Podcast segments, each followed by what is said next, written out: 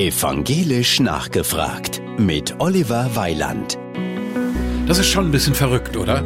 1991, also vor 33 Jahren, ist Gene Roddenberry gestorben, der Fernsehproduzent und Erfinder von Star Trek. Und am Montag hat er sich auf seine allerletzte Reise begeben. In die unendlichen Weiten des Alls. Eine Rakete ist vom Weltraumbahnhof Cape Canaveral gestartet mit Kapseln an Bord, in denen DNA-Proben von ihm sind. Auch von seiner Frau, die ist 2008 gestorben, und von einigen weiteren Schauspielerinnen und Schauspielern aus der ersten Star Trek-Serie. 300 Millionen Kilometer von der Erde entfernt, also nicht ganz so weit wie der Mond, werden diese Kapseln dann im All ausgesetzt. Ob Roddenberry wohl daran geglaubt hat, dass in ferner Zukunft seine DNA dann zu neuem Leben erweckt werden könnte? Ich weiß es nicht, aber dafür extra eine Rakete ins All schicken?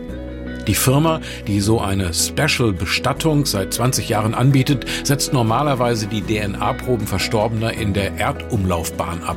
Kostenpunkt 13.000 Dollar. Teure Angelegenheit. Wenn ihr irgendwann sterben werdet, hättet ihr dann auch gerne so eine besondere Bestattung? Es gibt ja heute viele Möglichkeiten, auch etwas günstiger. Oder würdet ihr eure Familie und Freunde fragen, was sie gut fänden, um sich an euch zu erinnern? Evangelisch nachgefragt auf Antenne Thüringen.